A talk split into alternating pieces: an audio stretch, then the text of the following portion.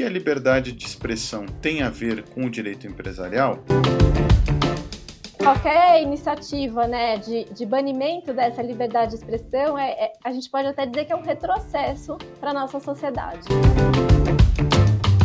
A autorregulação acaba sendo muitas vezes até mais eficiente. Seguir o mesmo caminho da autorregulamentação. Olá, eu sou o Luciano Tim, sócio fundador do CMT Advogados, e você está ouvindo Conectando o Direito, o podcast quinzenal que une o direito a outras áreas do conhecimento. E a conexão de hoje responde à pergunta: o que a liberdade de expressão tem a ver com o direito empresarial e com o mundo corporativo? É verdade que esse tema tem estado nas manchetes porque ele é bastante abrangente, né? certamente ele tem um aspecto de direito constitucional puro, né? e aí mais do direito público, mas muitas vezes as pessoas não percebem ou não se dão conta da importância para o mundo corporativo desse direito fundamental. Ele é com certeza uma conquista civilizatória né, do iluminismo, né, todo o processo de construção do mundo ocidental, mas ele tem também uma vertente corporativa e como o escritório é voltado ao mundo corporativo, nós temos esse interesse né, de sempre conectar o direito com o mundo empresarial. E aí, para discutir esse assunto, recebemos hoje a Ana Carolina Pescarmona, que é Legal Senior Executive Director uh, da, para a América Latina na COTI, e também vice-presidente do Comitê Jurídico da ABA, Associação Brasileira eh, dos Anunciantes. Olá, Ana, tudo bem? Olá, Luciano, tudo bem? É um prazer estar aqui contigo e com todos os ouvintes. Prazer é nosso, ainda mais com a pessoa aqui com tanto peso, né? Para falar de um tema tão relevante para o mundo corporativo. Ana, você gostaria, eh, embora aqui certamente todo mundo dos anunciantes, do mundo corporativo te conheça, você compartilha um pouco com o público o teu histórico profissional? Claro que sim, Luciano. Posso contar para os ouvintes que eu estou como é, como você disse, executiva jurídica na Coti já há cinco anos. Eu construí toda a minha carreira jurídica de já quase 25 anos dentro do mundo corporativo, então, desde que me formei como advogada, eu falo que eu só atuei dentro de empresa, então eu entendo um pouquinho do mundo corporativo. Inclusive, eu fiz minha especialização em direito empresarial na PUC, tenho uma especialização em direito em propriedade intelectual também, porque foi um assunto que eu sempre entendi bastante interessante e útil né, no mundo corporativo, mas também fiz é, outras, é, outras formações, o MBA em Business, para poder também atuar como advogada no meio corporativo, que eu acho que é outra questão muito importante. E aí eu só gostaria de acrescentar aqui que, além de vice-presidente do Comitê Jurídico da ABA, Associação Brasileira dos Anunciantes, eu também atuo há quase 15 anos como conselheira é, no CONAR, no Conselho Nacional de Autorregulamentação Publicitária, representando os anunciantes. CONAR, que é um baita exemplo de autorregulação, referido inclusive no decreto, né, na atualização do decreto que regulamenta o Código de Defesa do Consumidor dou essa matéria de regulação na, na FGV e sempre comento uh, como a, a, a, fantástica experiência em autorregulação do CONAR, respeitada, acho que teve um estudo do CONAR, jurimétrico, né, o, o respeito do judiciário e dos órgãos reguladores é bastante significativo. Só não é 100%, porque em estatística a gente diz 100% não, né, a gente não deve levar a sério. Então é 95, era, eu lembro que era um valor bastante substancial. Exato, acho que os dados que você trouxe só confirmam aí a relevância e a importância do CONAR dentro desse cenário. Perfeito. Pois então, Ana, verdade de expressão é um direito fundamental, tem gerado alguma polêmica, talvez mais do que deveria, né, numa sociedade aberta e democrática. Eu sei que a ABA até lançou recentemente um livro, estou com ele aqui, mas antes da gente falar sobre o livro, eu queria te perguntar a tua visão do que, que vem a ser a liberdade de expressão, como que uma premissa aqui para o nosso debate. Olha, é, é a liberdade de expressão, para mim, ela é, acima de tudo, um valor né, da nossa sociedade. Então, eu acho que a gente nunca pode esquecer que ele é um direito constitucionalmente protegido. Então, hoje a gente tem essa garantia constitucional mesmo, e eu acho que é uma conquista da nossa sociedade. Eu acho que a gente tem uma história recente aí no Brasil, né, de infelizmente não, não tão boas lembranças. O fato de hoje a gente ter a inclusão da liberdade de expressão dentro da nossa Constituição é realmente uma conquista que a gente tem que valorizar bastante. E aí, para mim, a importância né, é você falar liberdade de expressão, é realmente acho que, como vem muito bem é, trazido na Declaração dos Direitos Humanos, é, é, acho que a definição a melhor que é a liberdade de emitir opiniões, ter acesso, transmitir informações, ideias em qualquer meio e sem a repressão ou a retaliação da autoridade governamental. Então, acho que isso é fundamental da gente ter em mente. Então, acho que qualquer iniciativa né, de, de banimento dessa liberdade de expressão, é, é, a gente pode até dizer que é um retrocesso para a nossa sociedade.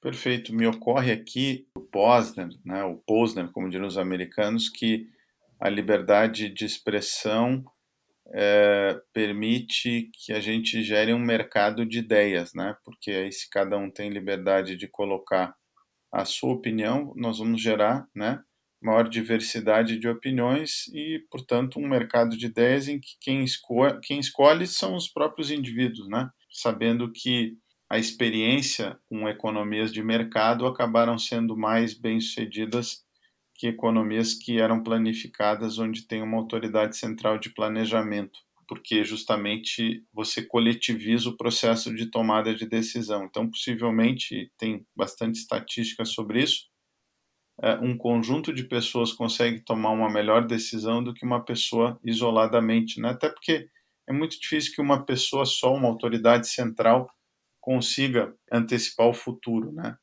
E até é impossível não lembrar do livro do 1984, né, do Ministério da Verdade, enfim, onde tem uma uhum. autoridade central que decide então o que é ou não verdade. É melhor que as pessoas tenham essa possibilidade de, tendo acesso à, à informação e opinião, poder escolher. Claro, uh, me lembrei também de um livro de uma jornalista, né, Are What You Read, é, ela, ela sugere assim, você é o que você lê, né? Uma, uma dieta de leitura, né? Que você não fique só consumindo carne, né? Carboidratos, que você leia um pouco de tudo. Mas, enfim, tendo presente essas premissas, vamos aqui a essa obra, então, magnífica, que eu estive, inclusive, no lançamento. Tenho meus, tenho meus autógrafos, que são várias autoras, é, sobretudo, mas também autores que, que escreveram. Então a ABA está lançando esse livro que é Advocacy, né? ABA, Defesa Permanente da Liberdade de Expressão e Autorregulamentação na Publicidade. A ABA vem desenvolvendo esse trabalho de advocacy, né? Desde 2016. E através de manifestações, posicionamentos, acompanhamento mesmo das tendências legislativas, né, que a gente que a gente tem aí é, tem discutido. E a ideia, né, foi pegar um pouco desses exemplos de atuações e trazer ao público. Então, por isso que a aba decidiu é, publicar essa obra, né, que conta hoje com 54 documentos que a gente entende que, que são de grande valia para o mercado publicitário. E a ideia é justamente dar transparência é, para esse dinamismo do posicionamento da aba diante das todas as lutas que a aba foi fundamental até para a conquista e transformações do nosso setor, né? Em especial nos últimos anos em que a aba realmente intensificou essa atividade do advocacy. E sempre assim, em total apoio à propaganda, ao anunciante e estimulando a autorregulamentação publicitária. Certamente também, eu que tive já uma passagem pela Secretaria do Consumidor, né? Quer dizer, para o consumidor nada mais importante do que informação, né? Que é um direito fundamental dele e numa economia de mercado, nada melhor do que acesso a opiniões diferentes, anúncios, para que a melhor decisão né, seja, seja tomada. E aí, mas aí é uma opinião minha, eu te perguntaria se você concorda e se você acha que a liberdade de expressão é um tema importante para os anunciantes. Nossa, é fundamental. É, é essencial para os anunciantes que eles tenham garantido a primeira, como você falou, né, essa atividade criativa, essa troca de ideias que move a economia mesmo. Acho que você colocou muito bem esse ponto e que também é, possa transmitir informações é, é, também por quaisquer meios de comunicação. Acho que isso é essencial para a atividade publicitária, sem o que não existiria. É, eu estava aqui te ouvindo e lembrando de um caso recente julgado pelo STJ é, em relação a uma marca, é, acho que acredito que tenha sido o caso é, do melhor hambúrguer do mundo, né? E aí se o Puffin enganaria ou não o consumidor e o STJ chegou à conclusão que estaria dentro da liberdade do anunciante, né? Porque o consumidor sabe no final do dia o consumidor, a consumidora de hoje não é a de 30 anos atrás e portanto sabe interpretar o que, que significa isso. Eu lembrava, lembrei quando vi essa discussão desse caso quando estava na Inglaterra e tinha uma uma cerveja que dizia que era anunciava, né, dizia que era probably the best beer in the world, né, provavelmente a melhor cerveja do mundo. Achei genial. E, e lá no mundo anglo-saxão eles levam essa possibilidade da publicidade comparativa ao extremo. É, não que o extremo seja ruim, né? às vezes a gente associa o extremo ao ruim, mas ao contrário, quer dizer, para o consumidor quanto mais publicidade comparativa, melhor, porque reduz o custo dele, do consumidor, de busca, de comparação. Aliás, é, acho que assim, é, é, as pessoas às vezes não leem o Código de Defesa do Consumidor, porque o Código de Defesa do Consumidor garante a publicidade comparativa, só não pode ser falso, né? Porque, Exato. claro, aí, aí eu estou usando mal o meu, a minha liberdade né, de, de, de expressão. Mas aí eu te perguntaria o seguinte, um, você, você acha que como que a aba conecta esse tema uh, da, da liberdade de expressão ao marketing responsável? Olha, Luciano, a aba ela mantém uma firme posição institucional dela, né, com todos os seus associados e que estão todos atentos e repudiam qualquer tipo de publicidade enganosa ou abusiva. Sempre, como você disse, em respeito é, ao Código de Defesa do Consumidor também, ao equilíbrio das relações de consumo, e ao Estatuto da Criança e Adolescente e também ao regramento de autorregulamentação publicitária do CONAR. O CONAR ele, ele é justamente uma organização não governamental constituída por publicitários, representantes da sociedade, profissionais de inúmeras áreas de comunicação e que visa promover a ética na publicidade e a liberdade de expressão. Então, a principal missão do CONAR é justamente impedir que a publicidade enganosa ou abusiva cause qualquer prejuízo para o consumidor ou às empresas.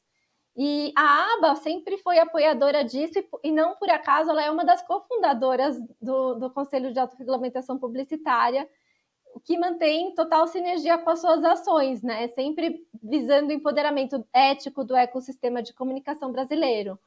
E agora, acho que vale mencionar também que a aba ela se faz presente na atual gestão do CONAR, então a gestão 2022-2024, é, através de 32 indicados nas câmaras e conselhos, ela inclui também na presidência hoje é, o Sérgio Pompilho, que representa também, é representante também da ABA. E aí o CONAR tendo o conjunto de entendimentos e posições como bússola, né? Então, junto com o CONAR, a ABA evidencia que toda e qualquer publicidade enganosa ou abusiva deve ser é, naturalmente repudiada. E, e aí, comungando desses mesmos escopos, a ABA e o CONAR olham sempre para a autorregulamentação do setor como um caminho para apoiar a decisão informada do consumidor. Então, para manutenção do ambiente seguro e ético do mercado das comunicações, e uma forma também de fazer com que a responsabilidade seja amplificada e ainda mais valorizada entre todos os participantes do ecossistema publicitário. Para mim, até música aos ouvidos, porque eu sempre fui um defensor da, da autorregulação, né? Aliás, não se trata apenas de um tema acadêmico, né, de diletantismo. A OCDE, né, que, que é o grande laboratório é, de, de desenho de implementação de políticas públicas baseadas em evidências, defende muito é, que o primeiro passo, quando, se, quando for o caso de regular, né, porque a regulação não é uma necessidade, né, ela deveria acontecer quando há uma falha de mercado, mas sendo o caso de regular, a primeira etapa seria a autorregulação, porque ela gera menos custo, né? para fazer negócios e ela tende a gerar, inclusive, mais eh, adesão, porque fruto do consenso, né? E não é um padrão que vem de fora. Então, quando o Ministério Público, por exemplo, é, é, pretende é, que o mercado siga um determinado padrão ético, algumas vezes é o padrão dele, mas que não tem respaldo é, em, em algumas experiências minhas até em evidências, né? Não é nem o que os consumidores esperariam, né? É, a autorregulação acaba sendo muitas vezes até mais eficiente. Acredito que é, estejamos aí bem é, é, compartilhamos bastante esse, esse entendimento. Você acha que a publicidade, eu pelo menos tenho refletido, a publicidade, ela, ela, o marketing, enfim, ela vem se transformando muito para o ambiente digital e há uma certa pressão, enfim, de maior regulação das plataformas digitais, né?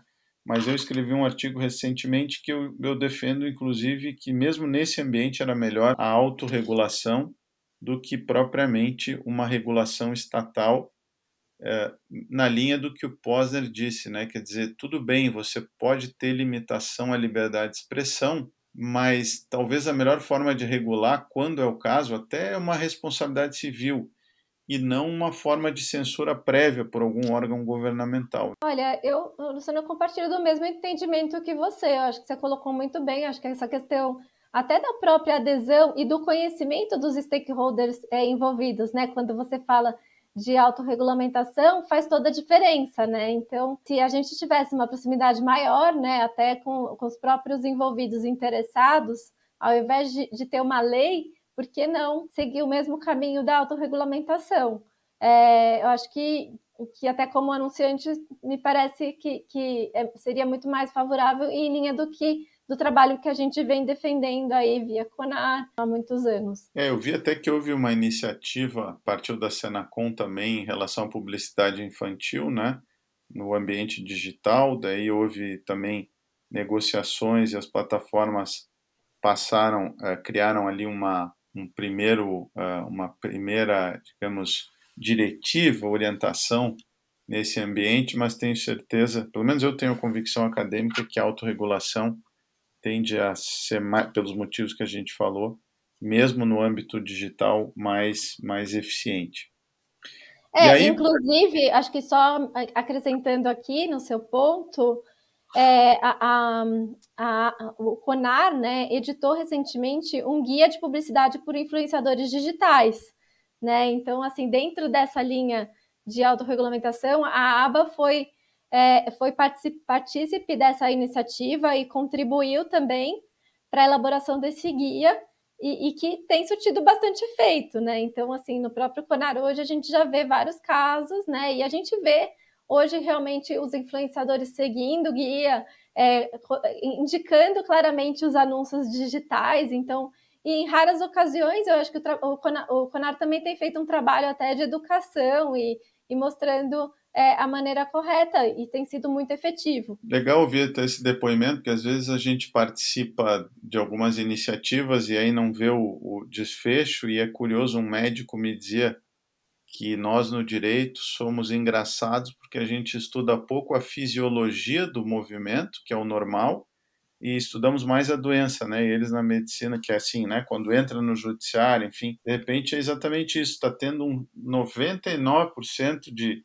situações, ou 90, sei lá eu, não tenho dado, que, de, de enforcement, né, de que as pessoas estão seguindo a autorregulação, é, mas eventualmente porque acontece uma, uh, um caso que vai para o judiciário, né, que gera aquele viés da disponibilidade, que gera uma comoção, mas que eventualmente em termos, né, estatísticos, jurimétricos, é, é, até insignificante, né? E eu acho que é, é, é, dentro da autorregulamentação, né? Eu acho que outra diferença é que é um ambiente mais dinâmico, né? Então é o que você falou.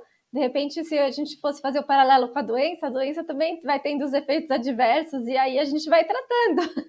Então a gente está sempre rediscutindo, discutindo e melhorando dentro das novidades que vão acontecendo no mercado também. É, eu, eu boa, boa visão, de fato, também tem essa questão do dinamismo, né, que também é mais facilmente adaptável, vai em linha com essa ideia de maior, é, talvez até responsividade, né, porque você vai você vai ajustando e você não tem aquela lentidão, muitas vezes, de um, de um órgão público que realmente, por lei, enfim, tem que seguir a burocracia, porque o Estado é organizado dessa forma e precisa mesmo de controles, enfim, é, de um ente público. Mas, bom, aí, já que eu falei no livro, eu te perguntaria quais os principais temas de posicionamentos é, é, já realizados pela aba nesse tema né, da obra? Algum case ou exemplo? Claro que sim, eu vou procurar mencionar alguns, não, não, não vou me esgotar aqui no, no hall de exemplos, porque o livro tem mais de duas mil páginas, né? Que você viu aí que está com você, eu também tenho o meu aqui. É, e, e, assim, então são, são vários exemplos que, em que a aba atuou de maneira protagonista.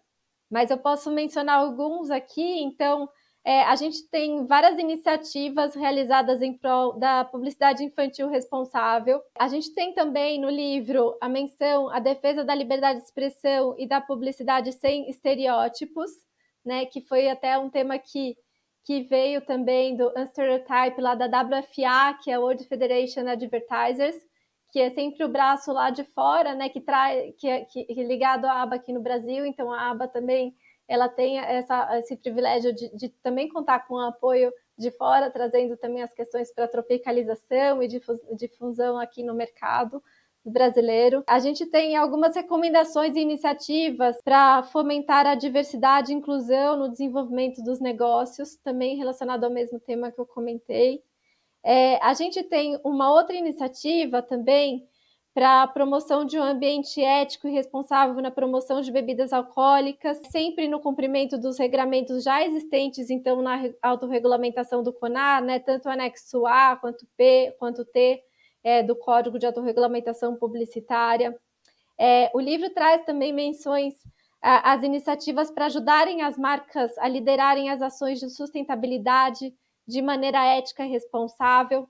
Então, aí, em linha com o que a gente tem no anexo do CONAR, foi editado um guia de claims de sustentabilidade em marketing e comunicação, que foi primeiro desenvolvido pela WFA também e depois trazido e revisado para aplicação no Brasil. O livro também fala do, do outro tema que a gente já, já abordou aqui, que é um guia de publicidade por influenciadores digitais, que foi publicado em 2021, editado pelo CONAR com o apoio da ABA. E aí é, fica até difícil para mim selecionar um case de sucesso, porque eu acho que tem muitos muitos cases de sucesso e, e todo esse material que, toda essa riqueza de material que é trazida e dada transparência no livro, ela, ela, ela, ela é, contribui bastante com o mercado. Mas um exemplo que eu, que eu selecionei aqui só para para compartilhar com você e com os ouvintes foi a campanha com publicidade responsável Não Se Brinca, que foi uma iniciativa digital que contou com uma série de 10 a 15 mensagens postadas em formato carrossel nas mídias digitais e demais plataformas,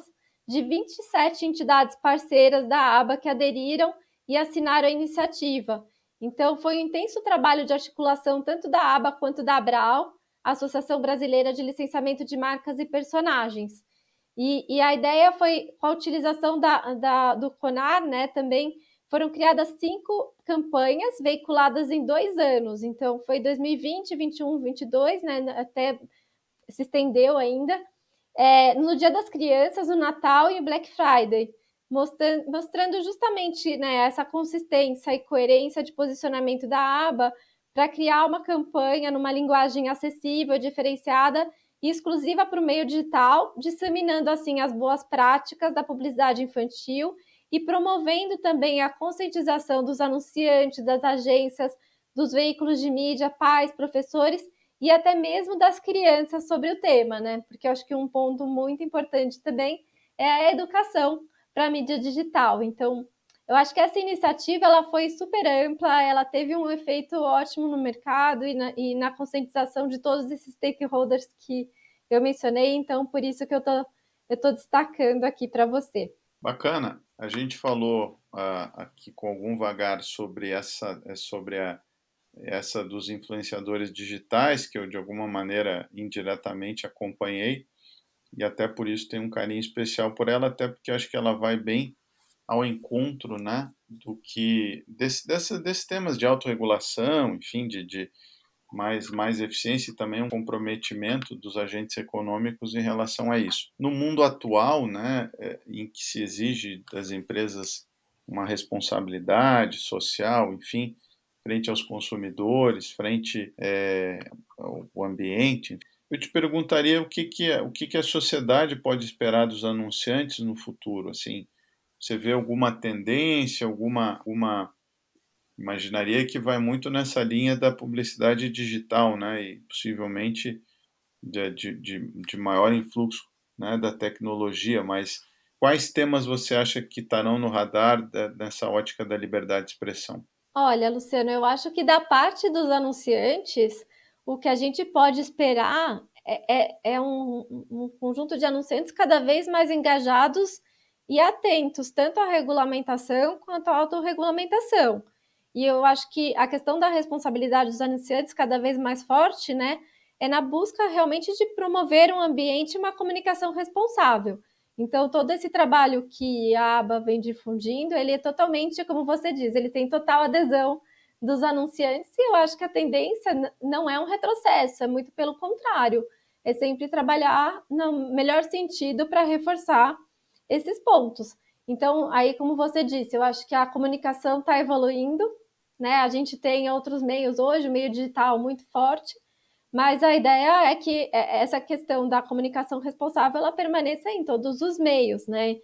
E, e até assim como temas para o futuro, é, eu acho que tem muitos temas hoje, né, que estão muito pujantes e ainda não resolvidos, né, como a gente sabe.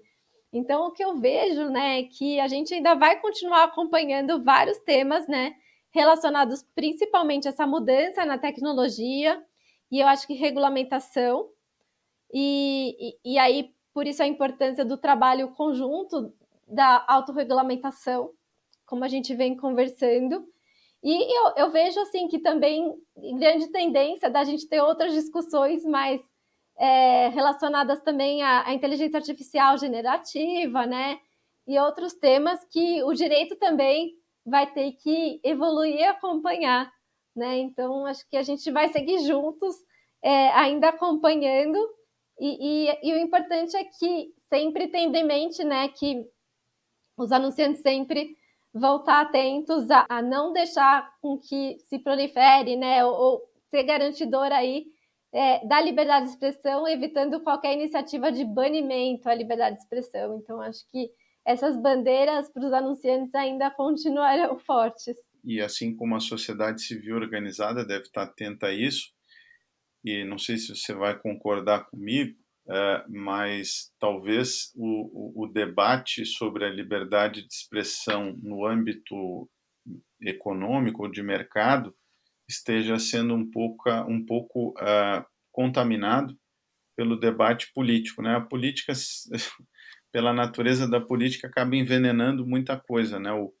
o Pinker, é, que é um neurocientista que escreveu um livro sobre iluminismo, diz que o iluminismo e suas bandeiras de progresso, de, é, de humanismo né, e, e, avanço da ciência, de alguma maneira acabam ameaçados, mas também porque o barulho político, né, o ruído político fica muito grande e a política como esporte são muito sujeitos à torcida, né? Então, é, é, como os agentes políticos que atuam em partidos podem se valer das mesmas plataformas e estratégias que as empresas usam para anunciar seus produtos, pode haver uma confusão, né? E lá pelas tantas a plataforma que na visão de alguns, as plataformas ele, né, eletrônicas podem é, ameaçar a democracia, o que é uma acusação grave, é, mas fica um debate um pouco contaminado no campo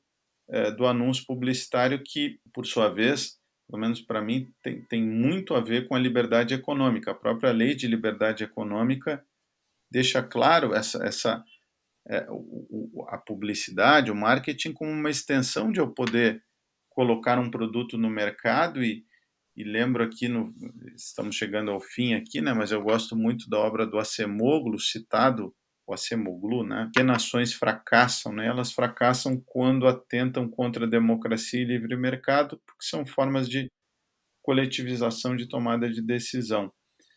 Então, se a gente começa a restringir o mercado de ideias, o próprio mercado econômico pode, digamos assim, sair prejudicado, né? E não é bom para os consumidores, né? Então, não sei se você concorda com isso, mas chegando ao, ao fim aqui do nosso um, do nosso debate, né, quer dizer, da nossa conversa, e que foi um ótimo debate. É, eu, queria te ouvir sobre isso, ver se você também tem essa preocupação, é, mas desde já aqui te agradecendo e, e torcendo para que venham novos volumes de duas mil páginas, né, e que a gente possa fazer um, quem sabe, sobre sobre eh, liberdade de expressão, livre iniciativa e livre concorrência.